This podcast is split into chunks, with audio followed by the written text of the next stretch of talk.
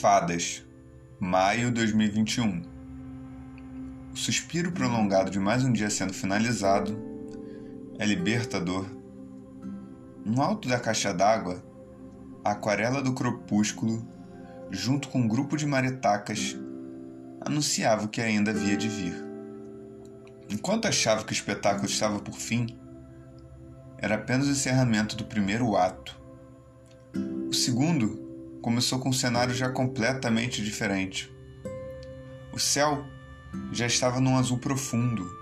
Apareciam salteando as primeiras estrelas. O barulho, que antes era dos pássaros, agora o que dominava se fazia presente no silêncio.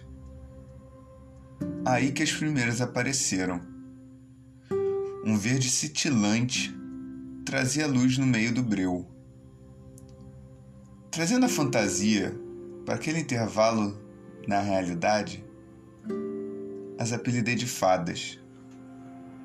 No total, havia dez e dançavam em cima da minha cabeça junto às estrelas.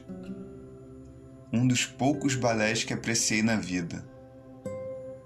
O mais bonito disso que a música era tocada no tom do silêncio.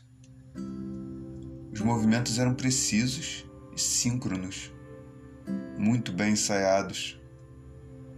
Até que num determinado momento eu me dei conta que só restava uma. Não se via, não vi se viraram estrelas ou voltaram para a escuridão. Essa última chegou perto, pousou no chão, próximo ao meu pé e apagou. Nunca tinha visto vagalume morrer. Talvez o ser humano devesse entender melhor o seu silêncio e aprendesse a dançar com eles.